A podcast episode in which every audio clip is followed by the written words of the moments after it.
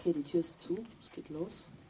Hallo Leute, nicht viele Leute. Gestern habe ich zu Martin gesagt, ich glaube, es kommen so 15 bis 20. Ähm, das ist ja schon mal schön.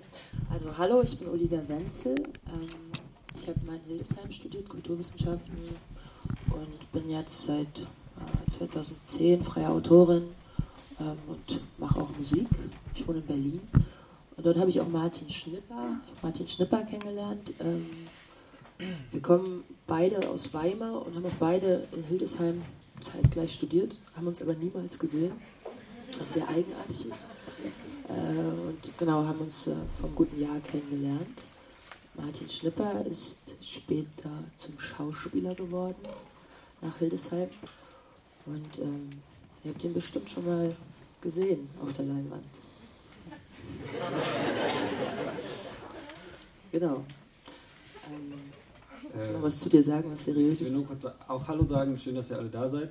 Und ähm, gerade sind wir so ähm, durch die Nordstadt spaziert, das erste Mal seit langer Zeit. Und da haben wir so gemerkt, wir waren echt schon lange nicht mehr da. Aber es ist schön, mal wieder da zu sein. Voll. okay, Hildesheim, let's go. Let's do this.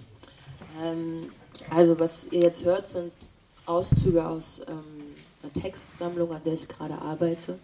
Die heißt Keine Angst, mein Herz. Und äh, nach der Lesung können wir noch ein bisschen uns drüber unterhalten, was da los war. Mein Herz ist ein Automat aus Blech. Es steht an irgendeinem Gleis in irgendeiner Stadt, ist ein vereinzelter industrieller Klotz, dennoch unscheinbar. Eine Maschine, ein rostfreier, glänzender, quadratischer Koloss. Wer hat ihn erfunden? Wer hat ihn hier aufgestellt? Warum steht er allein? Wen lockt er an? Dieser Automat hat eine Glasscheibe an der Front, da kann ich hindurchschauen und alle seine Snacks sehen. Ich zoome näher ran. Die Snacks sind akribisch sortiert, sie lachen mich aus ihren Zellophankleidchen heraus an. Bei ihrer Anordnung und Reihenfolge spielten bestimmt marktpsychologische Gründe eine Rolle, aber das ist jetzt egal. Diese leckeren kleinen Snacks, von der morbiden Schweinerindswurst im Teigmantel bis zum Kokos-Schokoriegel, sie stehen hier alle nur für mich und ich habe die Wahl. Ich kann sie in jeder beliebigen Konstellation anschauen, kaufen, einspeichern und runterschlingen. Ich kann mir aussuchen, was mir gefällt. Ich kann keine falsche Entscheidung treffen, es gibt keinen Druck. Und mir geht es ja nicht um gesunde Ernährung, um bestimmte Inhaltsstoffe oder Kilojoule. Mir geht es um Geschmack. Ich will, dass mir was im Mund hin und her wandert, auf der Zunge zergeht, dass meine Rezeptoren rufen, oh ja, Salz, Kartoffel, Paprika, knackig, hurra, süß, Kokos, klebrig, weich, oh wow, umami, umami, umami. Da bin ich bei den Snacks dieses Automaten genau richtig. Mein lieber Scholli, denke ich plötzlich, noch vier Minuten, mein Magen gluckst, der Zug kommt gleich. Der Zug, denke ich, der mich zum Flugzeug bringen wird. Zum Flugzeug, denke ich, das mich ins glitzernde Ausland bringen wird.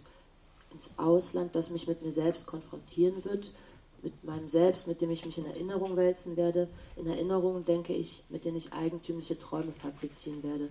Eigentümliche Träume, die mich ins Fantasieren bringen werden. Ins Fantasieren, denke ich, das mich zu guter Letzt wieder hierher zurückführen wird, auf dieses Gleis, an diesen Automaten.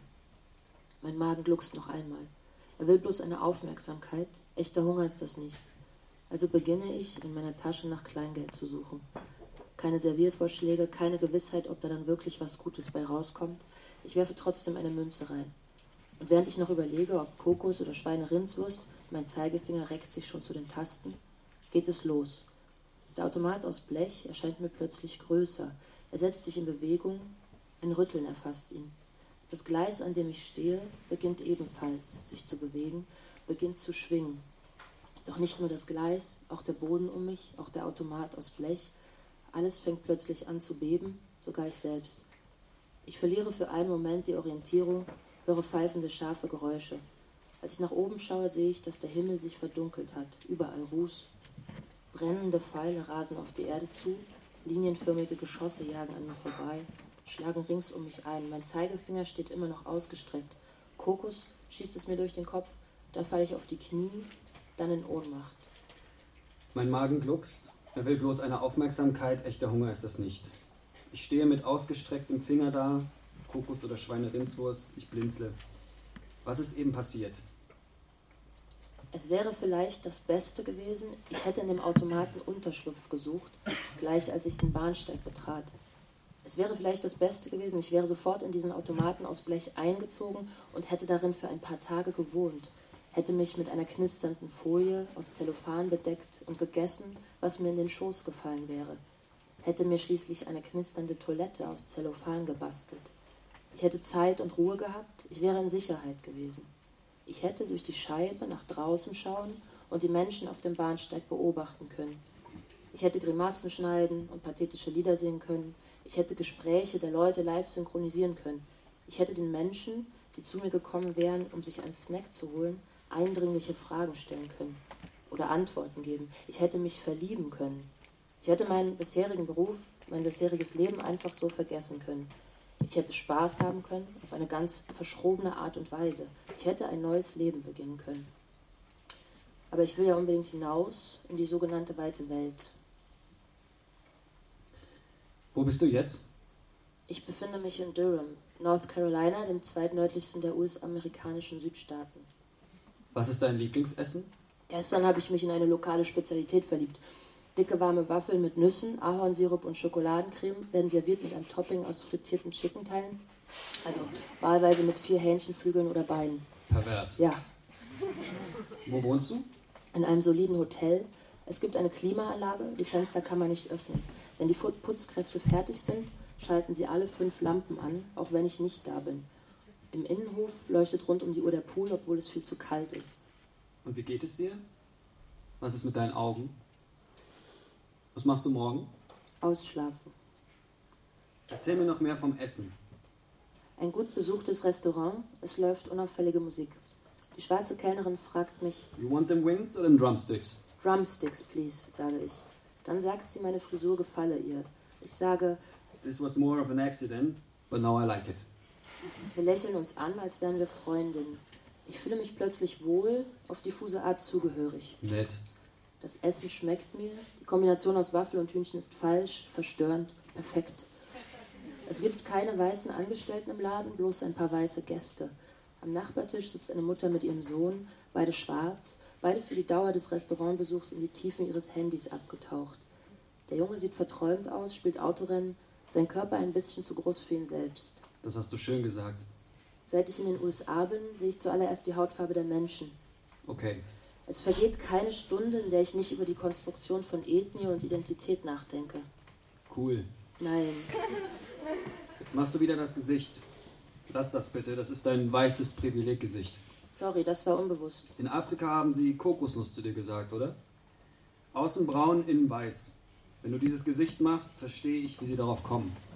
Viele Schwarze riechen nach Kokosnuss. Das gefällt mir. Stellst du dich manchmal mit Absicht dumm? Ich wollte nur testen, ob irgendwer über sowas lacht. Reproduziere nicht so ein blödes Zeug, konzentrier dich. Alle wollen ständig mit mir über Rassismus sprechen. Das ist doch nicht meine Lebensaufgabe. Du hast doch selbst davon angefangen. Wo bist du jetzt? Immer noch in Durham, North Carolina. Und wo bist du zu Hause? Was sagst du? Was sagst du? Ich sage, dass viele Schwarze sich kein Auto leisten können, aber dass die Stadt hier ausschließlich fürs Autofahren gebaut ist. Ich sage, dass ein schwarzes Pärchen letztes Jahr von einem stadtbekannten Rassisten auf dem Campus erschossen wurde. Ich sage, dass die Weißen auf dem Land viele Waffen haben und dass ich da besser nicht hingehe. Ich sage, dass auf dem Campus eine große Statue auf einem Sockel steht, die Silent Sam heißt. Ich sage, dass Silent Sam zu Ehren all jener dort oben steht, die im Bürgerkrieg gekämpft haben. Für den Süden gegen Lincoln. Ich sage, dass die Weißen ihre Gelder vom Campus abziehen, falls jemand die Statue anrührt. Ich sage, dass nach Protesten der schwarzen Community ein Denkmal neben Silent Sam gesetzt wurde für alle afroamerikanischen Sklaven, die die Uni erbaut haben. Ich sage, dass das neue Denkmal aussieht wie ein Campingtisch. Eine große runde Platte wird von gartenzwergartigen Figurinen über Kopf gestemmt. Ich sage, dass diese Sklavengartenzwerge in die Erde eingelassen dastehen, als würden sie im Treibsand versinken. Ich sage, dass manche Leute das neue kleine Denkmal als Sitzfläche genutzt haben. Ich sage, dass man deshalb Sitzhocker ringsherum gebaut hat. Ich sage, dass es deshalb jetzt wirklich ein Tisch geworden ist, den die schwarze versklavte Bevölkerung hochhält aus dem Morast heraus. Ein Tisch, an dem weiße, wohlhabende Studenten in der Pause ihr Lunch essen. Ich sage, dass ich mir nichts von all dem ausgedacht habe. Dass die Schwarzen glauben, schwarz zu sein und die Weißen weiß. Was? Dass die Schwarzen glauben, schwarz zu sein und die Weißen weiß. Es vergeht keine Stunde, in der ich nicht über die Konstruktion von Ethnie und Identität nachdenke. Cool. Nein. Was ist mit deinen Augen? Verheult? Untypisch. Naja. Seit wann ist es eigentlich peinlich, öffentlich zu weinen? Manchmal komme ich abends ins Hotel, schaue stundenlang HBO auf dem riesigen Flatscreen, um mich vor meinen Gefühlen zu verstecken, bis der Schlaf kommt. In der Nacht träume ich von jungen schwarzen Männern, die aus Flugzeugen in den Tod springen und dabei wütend die Namen weißer Amerikanerinnen rufen. Viele Wolken, viele Namen, ein tiefes Fallen, am Ende kein Aufprall, bloß mein Erwachen. Wie du losgeschluchzt hast, als die Stewardess gefragt hat, Do you want a cookie? Ich habe geweint wie ein Kind, eine Stunde lang rotzbesoffen über den Wolken. Dein weiches, obsessives Herz. Wenn du es aufessen könntest, würdest du es tun? Es kommt darauf an, wer es mir anbietet, wie der Service ist, womit es serviert wird. Fühlst du dich wohl an Orten, an denen Leute für dich arbeiten? Ja, sehr. Serviceinseln beruhigen mich. The service in the US is just gorgeous. Vielleicht, weil man hier während der Arbeit nicht über Politik spricht. Das macht die Atmosphäre weich und harmlos. Andersherum geht es schon. Die Politik spricht ständig über die Arbeit. Watch now the 10 most wanted topics of politics of all times. Number 7, the future of labor. Wir sind so gewöhnt an das Heilsversprechen von mehr Arbeitsplätzen, dass wir uns gar nicht mehr wundern, wenn einer vorbeikommt und flüstert. Hello, little slave of work. Shake your booty, make it twerk. Was sollen Menschen sehen, wenn sie in dein Gesicht schauen? Mich, Mit wem trägst du deine Konflikte aus? Mir, Hast du jemals in einer terroristischen Organi Organisation mitgewirkt? nein, Warst du jemals Teil einer kriminellen Organisation? nein. Ist dein Herkunftsland sicher? Nach welchen Kriterien? Wo bist du gemeldet? Zu Hause. Was bedeutet das? Wo bist du jetzt? Vor ein paar Tagen war ich in New York. In der Wahlnacht saß ich in einer Bar in Manhattan, nur wenige Blocks von Trump und Clinton entfernt. Weiter? Weiter. Ich unterhalte mich mit britischen Managern von Shell. Wir sind besoffen und guter Dinge. Cheers. Ich habe mir Toleranz vorgenommen, will sie nicht verurteilen, weil sie für den Teufel arbeiten. Überraschend angenehme, selbstkritische, eloquente Männer. Wir kommen gut miteinander aus. Einer sagt, er sei überzeugter Feminist. Angela Merkels Politik zerstöre Syrien, weil niemand zurückkehre, um sein Land aufzubauen. Und Hillary Clinton hätte so gut wie gewonnen. Der andere, Kienig, ist euphorisiert. This is amazing. Wiederholt er immer wieder in British English. Seine tiefe Stimme und die wohlklingende Sprache der ehemaligen Kolonialherren ziehen mich an. Welches Detail unterschlägst du jetzt? Welches Detail unterschlägst du jetzt? Und seine Ethnie. Was? Seine Ethnie zieht mich an. Ich hatte noch nie etwas mit someone of Chinese descent. Aber ich finde es falsch, das so zu sagen. Warum? This is amazing. Sagt Kienig und meint die Stimmung dieser New Yorker Nacht, die Wahl, die Vorahnung, vielleicht unser aller Gefühl, einem historischen Moment beizuwohnen. Gegen Mitternacht gehe ich mit ihm ins Hotel. Wir sind überzeugt, dass am Morgen die erste weibliche Präsidentin der USA feststeht. Gegen halb drei haben wir uns betrunken in den Schlaf gevögelt. Mein Handy vibriert, Nachrichten meiner deutschen Freunde. 9-11-11-9. Pass auf dich auf. What the fuck? Ich schalte den Fernseher an, Trump beginnt gerade seine Rede. Kienig wacht auf, schmiegt sich an mich. So glatte Haut der Mann und riecht so gut. Ist das Kokosöl? Wir schlafen nochmal miteinander. Während er mit seinem akkurat trainierten Managerkörper mechanisch vor sich hinstößt, bekomme ich die Augen nicht vom Fernseher. Kienig stöhnt etwas, ich verstehe es nicht, er wiederholt es darum zweimal. This is amazing. This is amazing. Donald Trumps Familie sieht tatsächlich geschockt aus, denke ich, während ich mich im 16. Stock eines Manhattaner Luxushotels von einem Mann ficken lasse, dessen Firma programmatisch die Umwelt zerstört. Und vier Stunden später im Flugzeug nach Durham die nette Stewardess mit den Cookies. Wo bist du jetzt? Immer noch in Durham. Hier steht auf eine Wand gesprüht, Black lives don't matter and neither does your votes. Hast du jemals Eigentum deiner Regierung beschädigt? Black lives don't matter and neither does your votes. Ich glaube, das ist kein korrektes Englisch. Ich glaube, das wird noch lange dort stehen. Ich weiß nicht, ob diese Dinge jemals aufhören werden. Ich weiß nicht, ob sie sich verschlimmern werden. In den USA bin ich schwärzer als in Deutschland. This is amazing. Wie bitte? This is amazing. Wie bitte? Der Sklavenhandel ist das erfolgreichste Geschäftsmodell in der Geschichte der Menschheit. Zwangsarbeit ist und bleibt ein atemberaubendes Konzept. Handeln mit nicht weißen Körpern, auspeitschen, vergewaltigen, an Bäumen aufhängen. I love that idea. Im anglophonen Raum neigt man zu sprachlichen Übertreibungen. I would kill for the cookie they sell over there. In Deutschland neigt man zu gewalttätigen Übertreibungen. I would kill them if I could. Leute zünden Wohnheime an, rufen Refugees so lange Spring doch zu, bis die sich aus dem Fenster der Unterkunft stürzen, verfolgen als 80-köpfiger Lynchmob irgendwelche Kids, um sie abzustechen. Ich muss glauben, dass diese Leute randständig sind. Ich muss glauben, dass die gesellschaftliche Mitte diese Angriffe verurteilt. Sonst unterschiede sich das Land, in dem ich lebe, wenig von den USA. Sonst könnte das Land, in dem ich lebe, schon bald genauso wählen. Sonst wäre das Land, in dem ich lebe, nicht länger mein Zuhause. Was passiert dir beim Einschlafen? Ich falle. Was passiert dir beim Aufwachen? Manchmal eine Melodie, ein Kichern, oft eine kurze kalte Angst. Wo bist du zu Hause? Im Schlaf. Was ist der Grund deines Aufenthalts? Wo auf der Welt? Wovon träumst du? Wovon träumst du? Für einen Moment sehe ich etwas aufflackern, ein Bild aus dem Geschichtsunterricht, aber aktualisiert, irgendwie neuer, mit Drohnen. Statt Köpfen in Stahlhelmen die Gesichter meiner Freunde. Meine lieben Freunde, wie sie rennen, sich ducken, stürzen, wie sie getroffen werden von Schüssen, Tritten, Peitschenhieben, Bomben, Fäusten. Irgendwo in Berlin, irgendwo in New York, irgendwo in Thüringen. Meine Freunde mit abgetrennten Gliedmaßen, blutüberströmt, mit verzerrten Gesichtern am Boden liegend.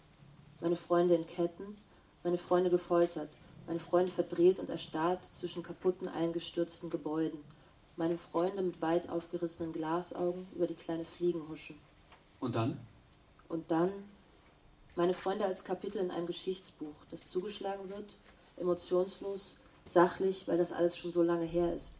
Meine toten Freunde als etwas, das heute niemanden mehr betrifft. Meine toten Freunde als eine Erinnerung, als Denkmal auf Papier, über das man sagen wird, sei doch nicht so empfindlich. Das war der Zeitgeist damals.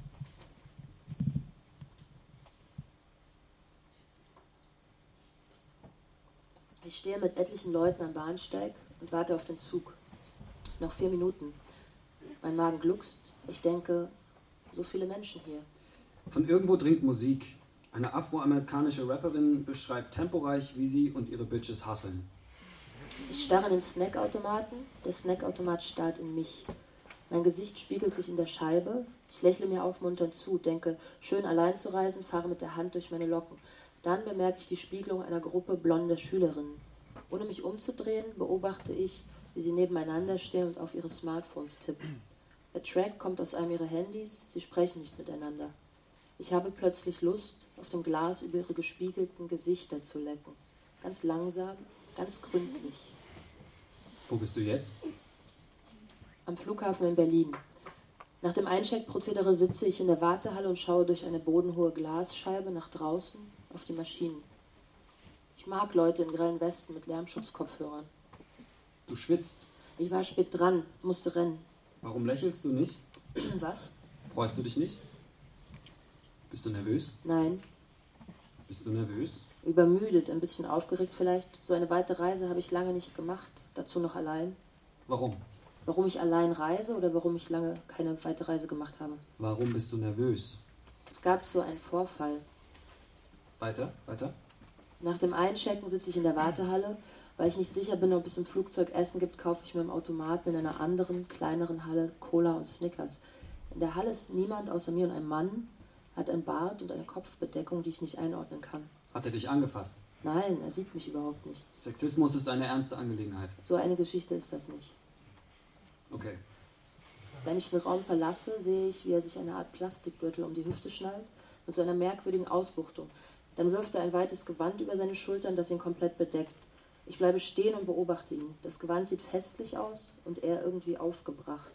Er ist nervös. Die Worte Sprengstoff und Selbstmordattentat fallen mir in den Kopf. Da kann ich gar nichts machen. Der Mann setzt sich hin und beginnt mit weiten, hektischen Bewegungen des Oberkörpers nach vorn und hinten zu wippen. Dabei murmelt er Dinge vor sich hin. Ich glaube, Angst in seinem Gesicht zu sehen. Sein letztes Gebet. In dem Moment denke ich sowas, ja. Hast du eine Waffe dabei? Nein, Pfefferspray? nein. Andere entzündliche Gegenstände? Jetzt sehe ich, dass um seinen Arm Bänder gewickelt sind. Ich denke, das sind die Kabel oder Drähte. Ich, trau ich traue mich nicht, ihn anzusprechen.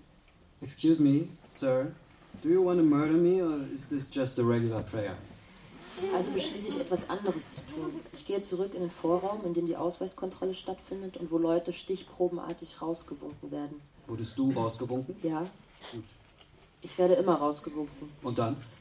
Ich bitte einen Polizisten um Hilfe. Er zwinkert mir zu und erklärt in breitem Thüringisch, dass er und seine Kollegen ihren Job bestimmt ordentlich gemacht hätten, dass er aber trotzdem mal wen rüberschicke. Kein Grund zur Sorge, gell?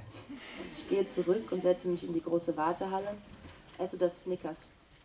Während meiner Abwesenheit hat der Mann sein Gebet beendet und sich umgezogen. Ein anderer Polizist kommt herein und mustert den Mann im Vorbeigehen, während dieser auf drei spielende Kinder und seine Frau mit buntem Kopftuch zuläuft. Wo bist du jetzt? Ich steige ins Flugzeug. Kein Grund zur Sorge, gell? Welcome on board. How are you today? Voller Selbstekel, danke. Be a hero, better safe than sorry. In New York wäre ich mit meiner Paranoia zur Heldin geworden.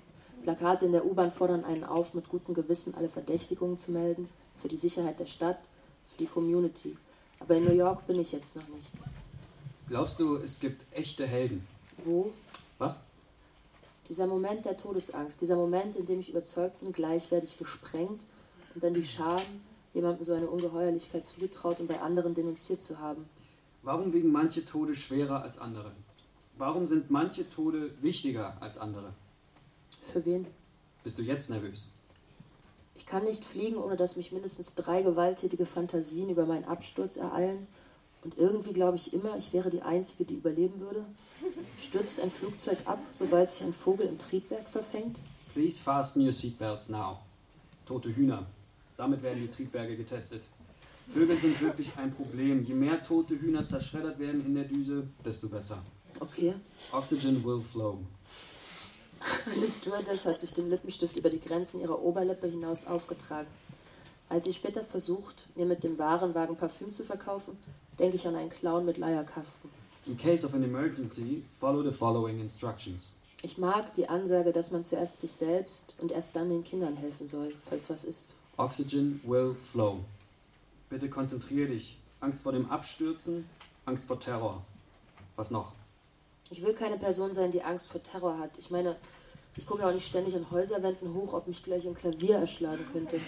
Und trotzdem steigst du als Erste aus, wenn es in der U-Bahn nach Gas riecht. Fünf Leute sind mit mir ausgestiegen. Die waren auch verunsichert und haben auf die nächste Bahn gewartet.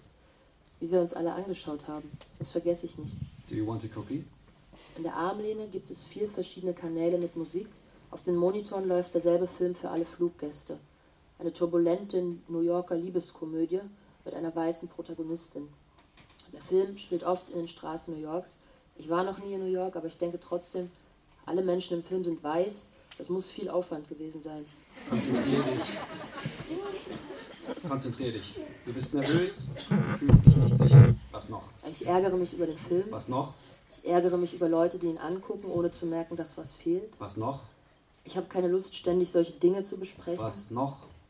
Ich schweife ab, ich schaue aus dem Fenster, denke über Wolken und verschiedene Formen von Terror nach und wie die Spülung der Toilette hier funktioniert. Warum ich diese gemachte Angst in mich reinlasse, warum ich das nicht besser abwehren kann. Wie die ganzen Exkremente wohl entsorgt werden.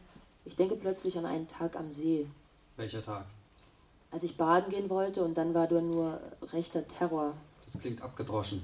National befreite Zonen, sowas halt. Pervers. Wie viele Schwimmabzeichen hast du? Rechter Terror ist am See zu sitzen und vier Nazis kommen, zwei Frauen und zwei Männer. Rechter Terror ist, sie sehen uns nicht, wir sitzen weit hinten im Schatten und wir haben trotzdem Angst. Was bedeutet wir? Mein Freund und ich, wir sind ein Paar, aber kein glückliches. Wir haben uns vor einer halben Stunde gestritten. Rechter Terror ist, als die Nazis kommen, gehören wir wieder zusammen. Sie ziehen sich aus, so wie ich mir das bei Soldaten vorstelle, stramm und zackig. Sie falten ihre Kleidung, stehen aufrecht und steif da, an einem heißen Sommertag, nackt und selbstbewusst. Wir schauen auf den Strausberger Badesee, als gehöre er ihnen. Rechter Terror ist, nicht über diese manierierte Steifheit lachen zu können, aus Furcht entdeckt zu werden. Der größte und feisteste von ihnen hat ein Hakenkreuz auf die Brust tätowiert. Als sie alle vier so dastehen, beginnen zwei Familien synchron, ihre Sachen einzupacken. Rechter Terror ist, die Stimmung kippt von jetzt auf gleich, zwei Familien verziehen sich, es sind nur noch wenig Leute am Badesee. Mein Freund, mein Freund und ich bleiben unbeholfen im Schatten. Am Ufer sitzt ein weißer Mann, vielleicht Mitte 30. Seine kleinen Söhne spielen mit den Füßen im Wasser. Die Nazis sehen auch ihn nicht sofort und gehen schwimmen. Als sie wieder rauskommen und sich abtrocknen, wieder so stramm dastehen, wieder so hölzern, niemand hatte hier eben Spaß, bemerken sie, dass eins der Kleinkinder nicht weiß ist. Boah, da war ja ein Neger im Wasser, sagt einer laut. Das Wort sticht mir zwischen die Rippen und alle vier schauen, als wären sie gerade durch ein Tümpel Erbrochenes getaucht. Ich sage leise, wir müssen uns da jetzt daneben setzen, zu dem Vater. Mein Freund sagt auf keinen Fall, das sehen die als Provokation, dann geht erst richtig was los. Ich sage aber, wir können doch die Kids nicht mit denen allein lassen. Mein Freund sagt, den Kindern werden die nichts tun, uns schon, wir fahren jetzt. Wir streiten flüsternd, schließlich setzt mein Freund sich durch. Rechter Terror ist, ich kann nicht riskieren, dass er verprügelt wird. Ich weiß selbst nicht, was jetzt das Richtige wäre. Rechter Terror ist, auch wir verdrücken uns leise. Im Auto rufe ich sofort die Polizei an und höre, verfassungswidriges Symbol in der Öffentlichkeit zeigen ist verboten. Gut, dass Sie anrufen. Wir sind hier wirklich sehr bemüht, solche Leute zu schnappen. Wo genau ist nochmal dieser See? Rechter Terror ist, die Polizei findet ihn auch nach zwei Stunden nicht. Ich fahre mit dem Gefühl nach Hause, etwas Schlimmes getan zu haben oder etwas unterlassen. Rechter Terror ist, ich denke bis heute an diesen Tag, an die Unmöglichkeit, mich richtig zu verhalten. Rechter Terror ist, ich schäme mich für meine Feigheit. Rechter Terror ist, ich, will auch, ich war auch mal dieses Kind am See. Excuse me, sir. Do you want to murder me or do you just want to hate me while you're swimming? Was? Diese Kombination aus Angst und der Unfähigkeit, etwas zu sagen, Ohnmacht, Handlungsunfähigkeit, verstehe. Was tust du dagegen? Es mir bewusst machen? Wo bist du jetzt? Immer noch im Flugzeug.